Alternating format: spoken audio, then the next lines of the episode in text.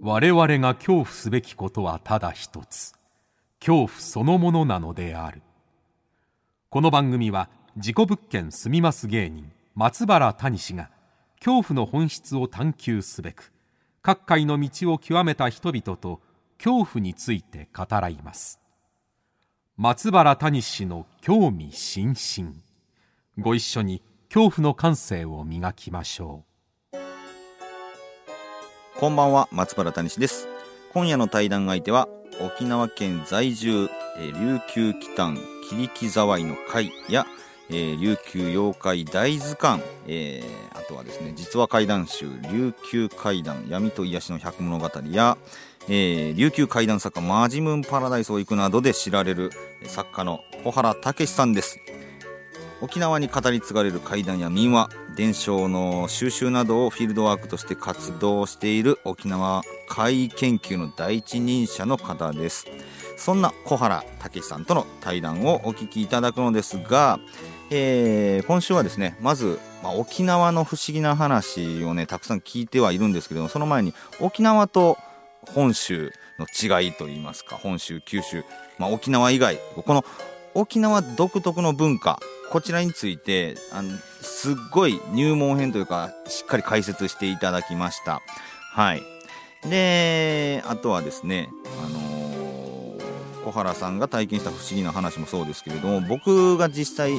沖縄に事故物件を借りているのでその時に起きた話が小原さんとちょっとつながっているであるとかまたあのー聞きなじみのない言葉沖縄独特の言葉がいっぱい出てくるんですけどマジムンキジムナサーダカえーユタウタキとかいっぱい出てくるんですけどその辺の解説もしていただいてますので、えーまずこの30本ね聞いていただければ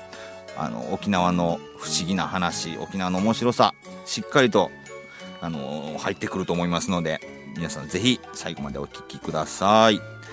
というわけでこの番組をリアルタイムでお聞きの方はぜひ「ハッシュタグ興味津々」「ハッシュタグ興味の今日は恐怖の今日」興味津々で感想などつぶやいてくださいそれではお聞きくださいどうぞ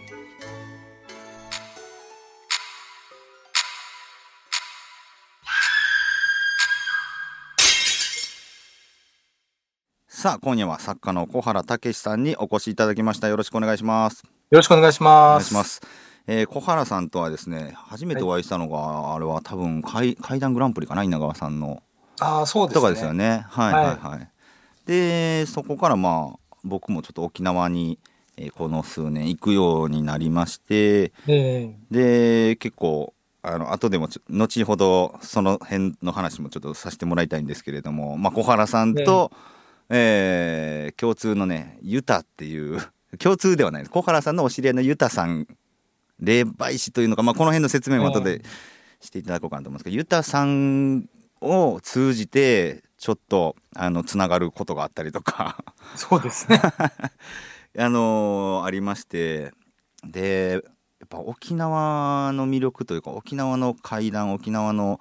うーん文化風習この辺の魅力っていうのはやっぱり行ってみたりとかやっぱ興味を自分こっちから持たないと理解できない部分っていうのがあってでも理解できたらめちゃくちゃ面白いし怖いっていうのをええやっぱ小原さんにもいろいろあの教えていただいた部分もあるんで、えー、ぜひとも今回この興味津々でお話ししていただければなと思っておりますよろしくお願いします、よろしくお願いします。はいでまずですねこちら、ええ竹書房から琉球祈祷一邪魔の飛び交う家こちら読ませていただきましたありがとうござあいりまがとうございす。ますあのーもちろん沖縄って不思議なこと起こりまくってるんですけどええその中でももうなんだろうアニメみたいな話がアニメというかああ映画のような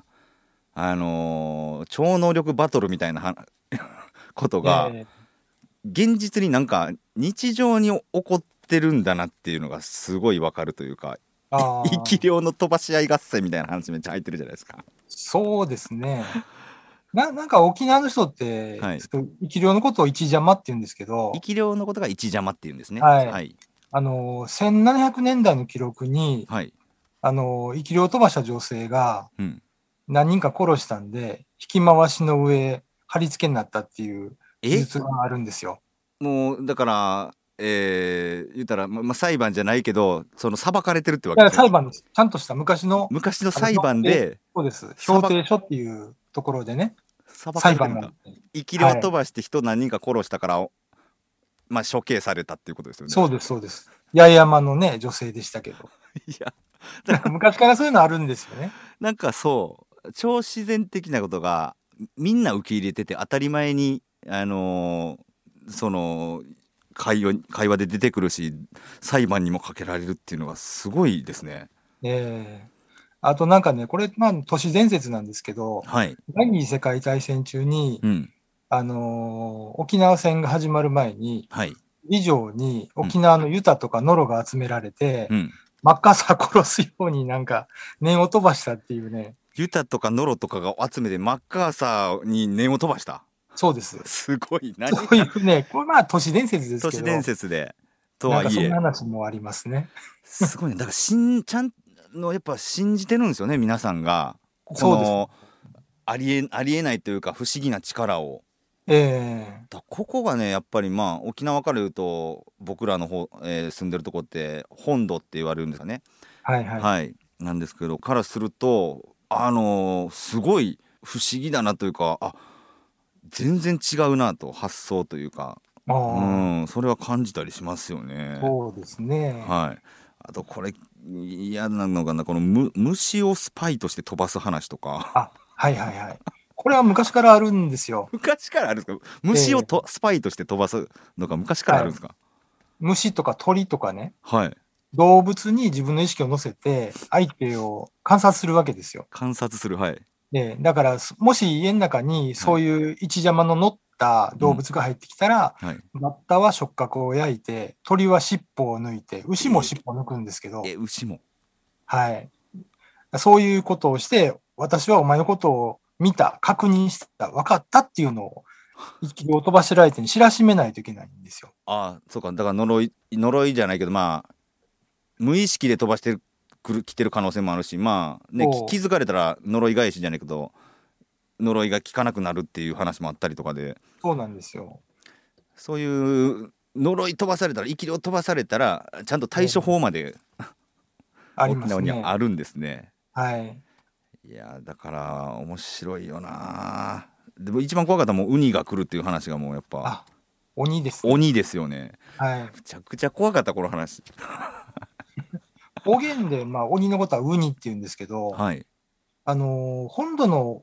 鬼とちょっと違う感じはするんですよね。大抵、あの、うん頭の後ろにもう一つ口があるんですよ。あ沖縄の鬼ははい。頭の後ろに口があるほほええで、そこでなんか人食ったりと か、やるんですよね。石垣のサチダウニっていう鬼は、そんな感じですね。頭の後ろの口で人を食べるんですかそうバリバリと。だからなんかあのーオブラートに包まないですよねほんで沖縄の妖怪とかあー怪談ってそうで すね。もっと直接的かもしれないですね。はい、すごいグロテスクな表現もあるしえでそれが当たり前にみんな信じられてたりもするからやっぱえはい。面白いんですよね。ええということでね、えーこんな沖縄の魅力をちょっとたくさん語っていただきたいんですが、はい。えーまずねやっぱ独自のなんていうんかね信仰文化を持ってるじゃないですか、沖縄っていうのは。ええなんていうのかな沖縄以外の階段と沖縄の階段の、まあ、小原さんから見た明確な違いっていうのはどういうところにありますかえーっとね、なんか本土の会談だと、例えば、あのー、事故物件とかね、はいそこで、なんかバスタブで女性が絞め殺されて、その女性が出てくるとかう、ん怨念みたいな話が多いじゃないですか。怨念多いですねはいまあ、そういうのがす意外と少ない。あ怨念は少ないんだはい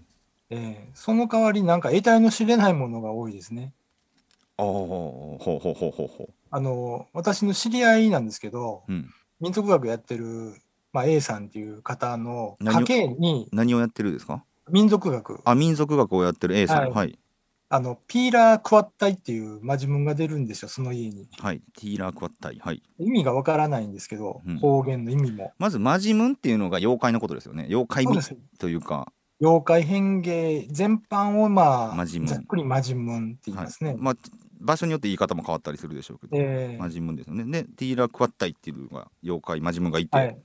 その意味もよくわからないんですよ、方言の意味も。あ分からただないそのうんはい、家系にずーっと昔からいるはいマジムみたいで、はい断るごとに出てきたりするんですよね。うんうんうんでそういうのが普通にみんな信じてて、うちはあの7代前のおじいちゃんがはい人を殺してるから、うんその殺した相手がたまにね、うちの仏壇で金鳴らすんですよとかね、いやそんな話が多いんですよ、本当に。だいぶ前やで7代前200年な300年前とかの話でしょそうそう、1700年とかそんな感じの話だと思うんですけど、うんはいもうそんなん忘れようよって思うけど そうですよね。そんな今現代生きてる自分からしたらどうしようもない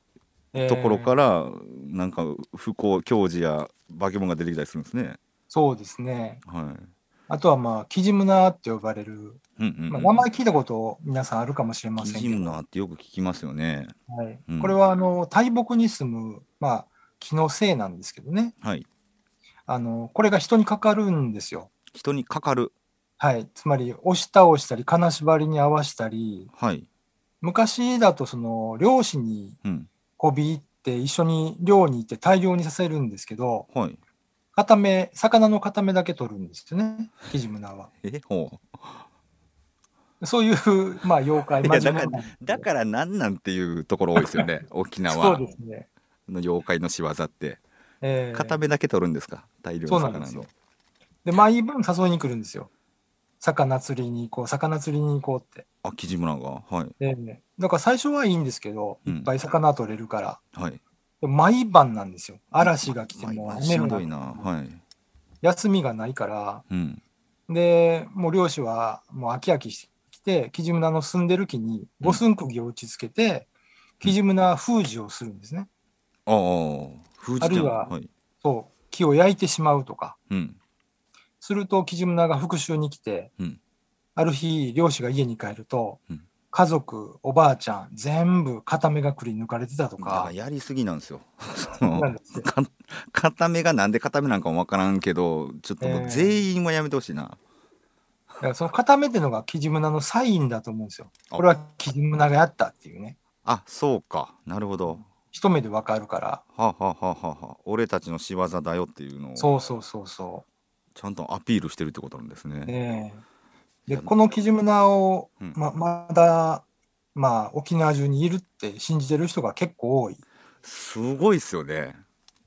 だからうん大木を今でも切るときには、はいちゃんとこのキジムナーとかに失礼のないようにうおん詫びをしてから切るんですよ。はいはいはいはいそうしないと切った人がキジムナーにかかられて病気になったりとか、はあはあは高熱出したりとかね、あはいそういう話が今でもあるんですよね。うーんそうこのもう僕は本当感じるのは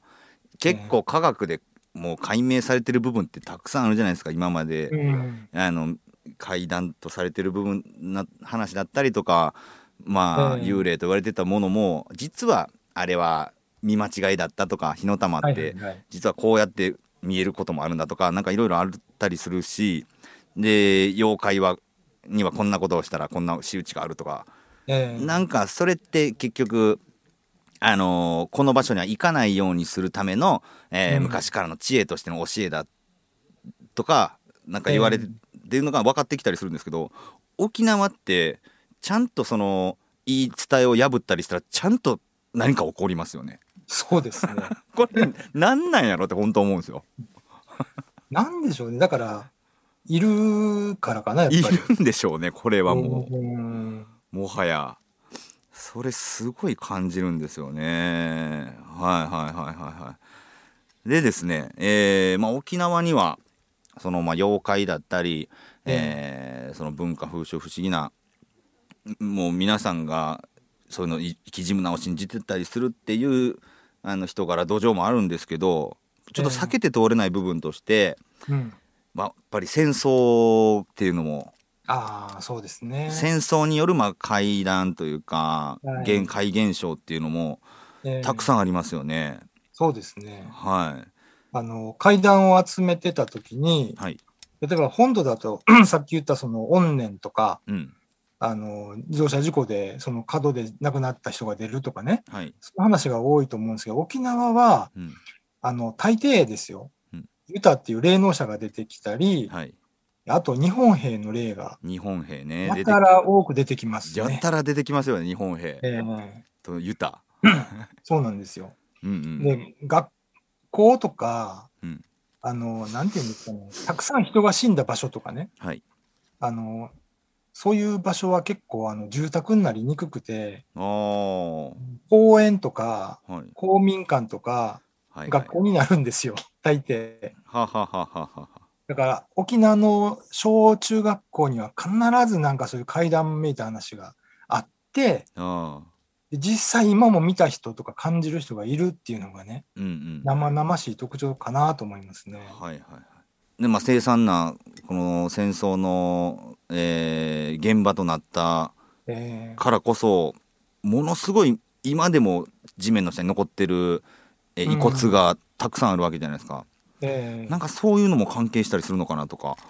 そうです思ったりするんでね。すけど、あの、ちょっと本にも書きましたけど、はい那覇新都心っていう、まあ、那覇市内のはい昔米軍基地だったところが返還されて、今もすごい都市化されてしまってるんですけど、はいそこを開発するときにはもう山ほど骨とか不発弾が出てきたんですよ。えあそこですよねシュガーローフですよねそうそう。はい他にもそういう場所たくさんあるんですけど、うんあそこは特にあの、なんていうんですかね、ちゃんとした発掘をせずにうん都市開発されたので、多分今もいっぱい下にあるんですね。はいはいで、やっぱりその、こっちではサーダカーって言いますけど、サーダカそうそうそうサーダカははいい、はいあの、ちょっと甲高い人、ちょ霊能力がちょっとある人うんとかは、もう、新都市には行かないですよ、本あ当ーに。夜とか、怖いからね。はいはいでこれで、そこでも、やっぱり、あの、日本兵が今でも行進してる更新して小ます学校とかね、小小学校で更新してるんですかえー夜のこ校庭で小学校 をそういう話とかよくありますね。僕沖縄に物件借りて出てその、言ったら新都心の近くにあの借りてたんですけどやっぱあの辺って、やっぱ結構やっぱ綺麗ですよねすごいそうですあね。のモノレールとかも通ってて、はいで結構ファッションビルみたいなのも建てられてたりして、だからパッと見もうそのここでたもう悲惨な数の人が亡くなっていたっていうのが全くその内地から来た人間としてわからないんですけどもそうですね。もうだから、蓋されてるって感じですよね。あーだから結構ね沖縄まあまあ沖縄那覇とかはすごいあのだいぶ都会じゃないですか。はい。はい、なんだけど結構実はあのまあ沖縄本島全域にわたってたくさんの方亡くなってるからそういう土地の上に町が作られているんだよっていうのは、そうですね。これはみんな気づかないですよね意外と。はい、例えば、あの、えっと、お盆とかね、はい、そういう時期にはやっぱり、本土の人もやっぱり、うん先祖が帰ってくるとか、うん、お化けが出やすいみたいな雰囲気があるじゃないですか。はい、沖縄はね、例えば10月10日とかそうなんですよ。 10月10日はい10月10日の夜は、スナックを閉める人もいるんですよ。えスナック閉めちゃうんですかはほうい。それなんでかって言ったら、重々大空襲って言って、あ那覇を中心にすっごい爆撃があって、はいはいもうや焼け野原になったんです、西側とかね。だかうんうんうんらそれがあるから、10月10日は、あの、やっぱ死者がさまようっていうのが、そうか今でもなんか語られたりしますから、だからそのゆもう終戦迎える前の年ですよねそうです、そうもでうす。その10月10日から沖縄がだいぶこう攻撃されだしたっていう、そうなんですね。そうか10月10日がスナック閉めるんですね そういう場所もありましたね、なんかね。なるほどなえあの小原さんご自身も一番初めに何だったかなサトウキビ畑の上に日本兵が宴会してたみたいな話ありませんでしたっけなんかあ、あれはね、神様なんですよ。ああれ神様なんですかで、あの、タクシーに乗ってる人が、はいサトウキビの畑を見たら、上の方でなんか明るい光があって、うんうん酒盛りをしてるんですね。うんうんもうよく服を見たら、昔の琉装って言って、琉球の着物を着た男女がいっぱい踊ってるんですよ。はいはいはいはい。で、ずーっと行くと、サトウキビ畑の上でそれをやってたから、うんタクシーの運転手もそれ見たみたいで、うんあの、ああ、やってるねって言って、やってるね。やってますねっていう、 なんかそんな会話をしたっていう話 を聞きましたけどね。だからもうそんなんが結構あちらこちらで見れるんですよね。だそうだから戦争だけでなくその前に琉球文化っていうのもあったりしてそうですね。で神様もやっぱりなんていうのかな日本の神様僕らが知ってる神様とは違う神様がはい。たくさんいらっしゃったっていういらっしゃる、今もいらっしゃる土地な八百よろず万って言いますよね。やおよろずねはいだから本当に800万うんぐらいいると思います、沖縄は。うんうーんうんうんうんうんあの集落ごとにはい歌木と呼ばれるものがあって、そうこれ歌きがね多分ええ僕らねあんまり理解できてないと思うんですよ歌きって何とはい、歌木はね、あのー昔はイビとかうん、言ったんですけどイビ、集落を守る拠り所だったんですね。ほうほうほだから道祖人とか、はいまあそういう小さいお地蔵様の祠みたいなのに近いのかもしれません。ううーんうんああなるほどねあのー地域ごとになんか祠があって、ええまあ大きいとかだちっちゃい神神社になってたりとかしてそうです、ね。そういうものですよねはい、はい。もうそれがもう本当に山ほどあるので、うん、で、その数だけ神様がいるんですよ。はいはいはいはいだから集落を守る神とか、うん屋敷の神とか、うん泉の神、井戸の神、はいあと弥勒の神、うんうん山ほどいます。いろんな神様が。トイレにもいますからね。あトイレにも神様がいるええはい、でこれその本土との違いっていうのが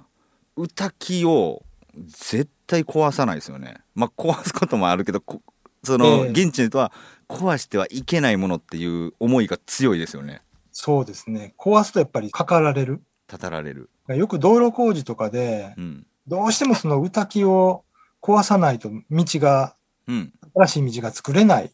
て場合は、はい。まあそこにいる神様に移動をしてもらってからうん。壊したりするんですけど、はい。最近はそれもあんまりやらなくなってきてるのあで、らら。はだあはからここに階段の、沖縄の階段の発生する源があるんですあね。なるほど。だからそこですね。こちら側が何かを悪いことをしてしまった理由があるとするなら歌きを壊したっていうそうですそこから始まる階段。はい。それもやっぱ多いですね。うん歌木を壊して。だから公共事業にまつわる階段って山ほどありますよ、本当にもうそうなん だええ公共事業にまつわる階段が多いなはい。はいいやもうこれだけ今ね語っていただきましたけれどもええもうこれだけ聞いてやっぱり聞きなじみのない言葉がいっぱい出てくるんですけれどもはいはいはいはい。これらを抑えるとやっぱ沖縄ってすっげえこう入り込めるというかそうでですすよね。ね。はい。えー、歌き、えー、マジムン、キジムナ、ユタ、まあ、そしてまあはい戦争もそうですけれども、えこの辺をちょっと押さえていただいて、えーちょっと改めてお話を聞いていきたいなと思うんですけれどえも、はい。沖縄に実際住まれてこのええ小原さんの、まあいろんな体験されたと思うんですけど、うん。中でもちょっとあの今お話できるなんか体験ってありますかあのー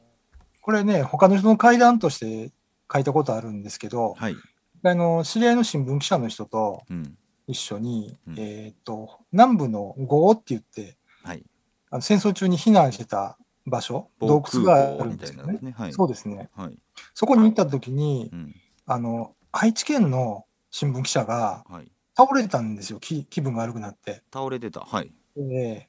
それで、その時にうん彼がうなされて喋ったのが、ムルワージー、ムルワージーって言ったんですよ。ムルワージー、ムルワージー。ほう。はい。これは、びっくりしたんですけど、はい。あの、沖縄の方言でうんすごく怒ってるって意味なんです。すごく怒ってるって、きええ記者の方が。はい。でも、この方、初めて沖縄に来たんですよね。あそうですよね。はい。で、このムルワージーっていう方言は、うん沖縄県でもうるま市の石川あたりでしか使われない方言なんですよ。ほうほうほうほで、同行の、あの、沖縄の新聞記者の人がびっくりしててう。う、ん。で、ちょっと会話をしたんですけど、方言ではい話してたんですよね、その人が。はいはい。で、案内してくださった、あの、案内人の女性が、うんやっぱりそういうサーダか、霊感のある人だったんで、こうサーダカは霊感があるということですからね。はい。えーすぐに連れ出して背中叩いて塩を舐めさせてうん。正気に戻ったんですけど、はい目の当たりにしてちょっとびっくりしましたね。やっぱり戦争で死んだ人が乗り移ったんかなってみんないや、 言ってて、やばい。で愛知のその新聞記者の人も全然覚えてないんですよ。はただ歩いてたら足掴まれてあ。はい。ガクってなってそのまま意識がなんかうんなくなったみたいな話をされてて、へえ。これ間近で見ました、本当に。急に人間が表変するのって僕怖いですね。怖いですね。救急車呼ぼうかなと思いましたもん、最初。それぐらい。うん。はあ。あのー修学旅行で、えまあ、いろんな中学生とか高校生とかが沖縄に行くときにー、えー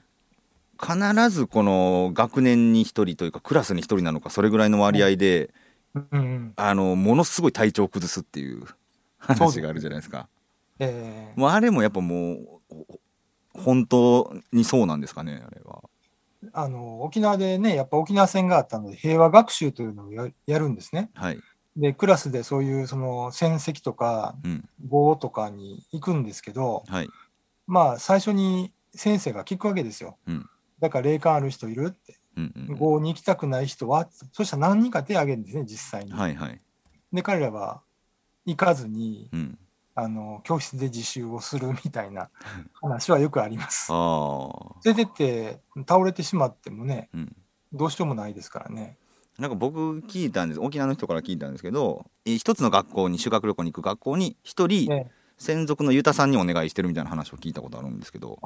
あのそれはねあのあるんですよ。たあだるんですか いろいろいろあるので語っちゃいけない話になるんですけど。あそうなんやほうほうあのた多分ねなんかそういうのはあるあるんですよ。あーだからそっ語ってはいけないそうい話うもおばあちゃんがついていったりね。はあはあはあうはん、なんかあの中学生の子があはいその糸満の戦績に行くときに、うんなんか知らんけどあのバスの後ろに知らないおばあちゃんが座って て。あだそれあがの、まんじゅう食べてたけど、あの人歌だったらしいよ、みたいな。そういうことかええー、ちゃんとだからあの守ってる 方がーそうですね。ついていくいくこともあるっていうことですね、ええーただまあ学校教育なんで、あんまりそういうのはね、表立ってはそうかなるほどなダメなんですよ。確かになだからそこが沖縄とこの本土の なんかえー違いというか、えーでも実際にやっぱ体調崩す子もいるしっていうそうなんですよね。はあ不思議やな、まあ、そんな、えー小原さんとはですね、えーまあ、先ほど冒頭で言いましたけれども僕沖縄の事故物件を借りまして、え一昨年かなーうん、借りてで、まあ、事故物件として借りたんじゃなくてあの、まあ、事故物件を探してたんですけども沖縄の事故物件ってどんな感じなんだろうと思って興味が湧いてでもなかなか見つからなくてで不動産屋が「あのー事故物件じゃないんですけどお墓に囲まれてるマンションならあります」って言って。ねあのじゃあ内見行きましょうって言って行かせてもらったらほんまにまた沖縄の墓がめちゃくちゃでかいんですよね。 そうなんですよ。ははいい、あのちっちゃい家ぐらいの墓なんですよね。それ親が戚以上入りますからね。ねそうそうあ親戚が集まってなんかどんちゃん騒ぎするんですよね、あのお墓の前でそうです、そうです。なんかだからそういう文化も全然違うのは面白くて、まあ、そんなでっかいお墓にこの字型に囲まれてるんですよねマンションが。うん。でこれ窓開けたらすぐお墓見えるマンションやなって思いながらでもマンション自体めっちゃ綺麗と。えで、まあ、そこもまあ結構那覇のあの国際通りにだったりとか繁華街に近いところだったのであーまあ借りたら便利だなとしょっちゅう行くとしたらでえー分かりました、安いし借りますって言って借りたんですけれどそこから数ヶ月経って小原さんとまたとある番組で共演させてもらうことがあってはい。その時に小原さんが僕に声をかけてくれたんですよね。えーあれな どういうことをどそういうのその前にね、ゆたさんとちょっと喋ってて、そうなんですよ。ゆうたさん出てくるのここで。あの、純駆動那覇店でなんかイベントされたんですよ。あ谷そうですそうです。はいはいはい。そそれをちょっと遠目で見てたみたいで、あゆうたさんが見てたんですねそれで。うんはいはいはい。で僕にあの、小原さん、あの、松原谷志君っていうのは、うん。知り合いって言うから、あ、あの、一度この前会ったんです。今度また東京で会うんですけど、っていう話したら、はい。言っといた方がいいよって。うん今、なんか那覇に家借りたみたいだけど、うん。あの家に住んでると体調も壊すし、うん人気も落ちるからねって 言って、それを伝えてくれって言われたんで、イベントで伝えたんです けどね。そう。いや、僕怖いのが、その、どこに家借りたかとまで言ってないわけですよ。えーまあ、那覇に借りましたとは言ったかもしれないけど、うん、それだけでなぜそこが ダメなのかっていうのが分かるのか がすっげえ怖くて。えで結局まあ僕今年かなあのもうずっとコロナで行けないんでそこ解約して、ーえーあのねだからまあ結果出ていったことになるんですけど、えあれでも調べていくとーうん、お墓に囲まれてるんじゃなくてうん、お墓がある、まあ、小山の一部を壊してそこに多分本土の人なんですかねが、うんえー新しいマンションを建てたっていう場所なんですよねあれ。はいはいはい。でこれはやっぱり良くないっていうことなんですかねあれ、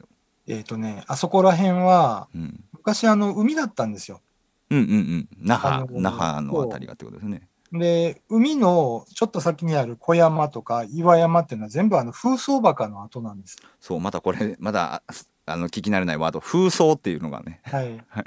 これはあの、亡くなったご遺体を海辺の洞窟とかに放置して、うん、あの、朽ちるに任せるわけですよ。ほうほうほう。で、何年か後に女性だけがうんその骨を海で洗って、ちゃんとしたあの骨壺に納骨するわけですね。それを仙骨と言いますけど、洗う骨と書いて。はい。それがあった場所なんですよ。うんうんうん。あそこを半分崩して、はい。 新しいマンションを建てると、あんまり良くないと、あんまりよくない僕も思いますね。いやそうですよね。うんいやだからその沖縄の現地の方ってだから本当にあのマンションは絶対住まないとかえーおっしゃりますもんね。でここもお墓潰して建てたとこだからほらもう今うんテナントも空きテナントでしょとかって教えてくれたりとかああのーだからそういうのがものすごいリアルにあるというかーうん建ててはいけないところに建ってるマンションがやっぱりみんな出ていったり、すごい廃れていったりしてるっていうのがうんなんか不思議ですよね。あとその沖縄の人の意識にあるのは、お墓っていうのは、はい家と一緒なんですよ。家、家。あ家と一緒お墓は家と一緒、はいはいですから、死んだ人がそこで暮らしてるわけですね。ああーはいはいはいだからそれを壊して、うん別の家を建てると、うんまたその人たちはそこにいるわけですから、うんうんうん戻ってきたりするんですよ。ああーはいはいはいあの、実はこれうちの話なんですけど、はいうちの嫁さんがね、ちょっとした中古住宅を買ったんですけど、はいえー仏壇って作り付けの仏壇がよく沖縄にあるんですよ。作り付けの仏壇があるはいはい、はい。あの、本土みたいにあの、黒い仏壇のものを置くんではなくて、はい、あの、タンスみたいに、うんもう仏壇があるんです。ええ財布が作ったものが。はいはいで、その中古物件にもあったんですね。うんで、お盆の時にうん見てたら、知らない人が、そこから顔を出し てたと。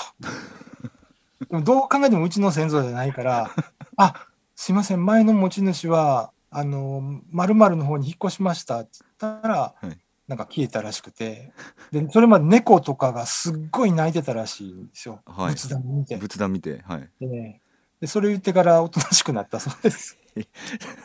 その顔覗いてるのはもうみみ見えちゃってるわけなんですねええ間違って帰ってきたっていうはいだからそこれとなんですかね。それってなんかやっぱ怨念とか恨みとかじゃなくてあえの、そういうことというかえ間は違い、って帰ってきちゃったっていうそうです、そうでです。ちゃん先と導のところですね。説明するといなくなるっていうはい。 ちゃんと対話できるんですよ。会話できるのが一すごい。般の人もね。はい。いやすげえなだから距離が近いんだと思うんですよ。沖縄って死んだ人と。あ死んだ人との距離が近い。そう。あるいは神様とかマジムンとかもね。うんうんうん。あなるほど。断絶してない陸続きだっていう感じがします。はいはい。ななるほどなじゃあちょっとそういう沖縄の、えーお話を踏まえてなんですけれどもまたええ引き続き来週、次の週に、えーはい今度は実は小原さんは沖縄出身ではないということそうななのんでえーなぜ小原さんが沖縄に来るようになったのかそして、えーさらに小原さんの、えー沖縄でどうやって階段を集めるかとかね、えーご自身のパーソナルな部分についても聞いていきたいと思いますので、はいえーまた来週もお楽しみにしてください、えー今週は、えー小原さんどうもありがとうございましたありがとうございました。はい